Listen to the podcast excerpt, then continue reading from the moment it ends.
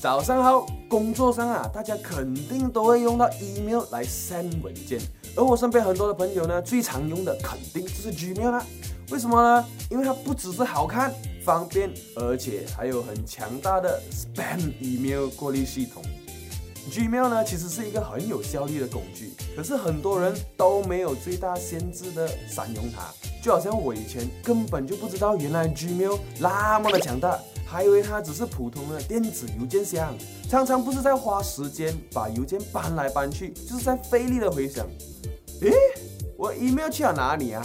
所以呢，我将会在接下来的两个星期里，每天分享到底 Gmail 能怎样提高你的工作效率。在经过了二零一八年最新改版，Gmail 在处理邮件方面上已经有很大程度的把很多复杂功能简单化，增加了更多智能化的功能，比如提醒你还有重要未处理的 email，或者是那些你还没有开起来看的文件。但其实 Gmail 呢还有很多普通用户不懂或者是不知道的邮件分类功能。比如最方便的就是把收到的 email 自动跟着你自己 set 的标签来 label 邮件，分类成客户啦、同事啦，还是 event 的邀请等等等等。Gmail 呢其实还有很多隐藏的功能，不要再浪费时间一个一个 email 去找，一个一个 email 去分类。如果学会了怎样 maximize 你的 Gmail，肯定能大大提高你的工作效率。好啦，今天我们的商业三六笔记呢就分享到这里啦，欢迎你们在影片下面留言，你喜欢 Gmail 的哪些功能？我们明天见。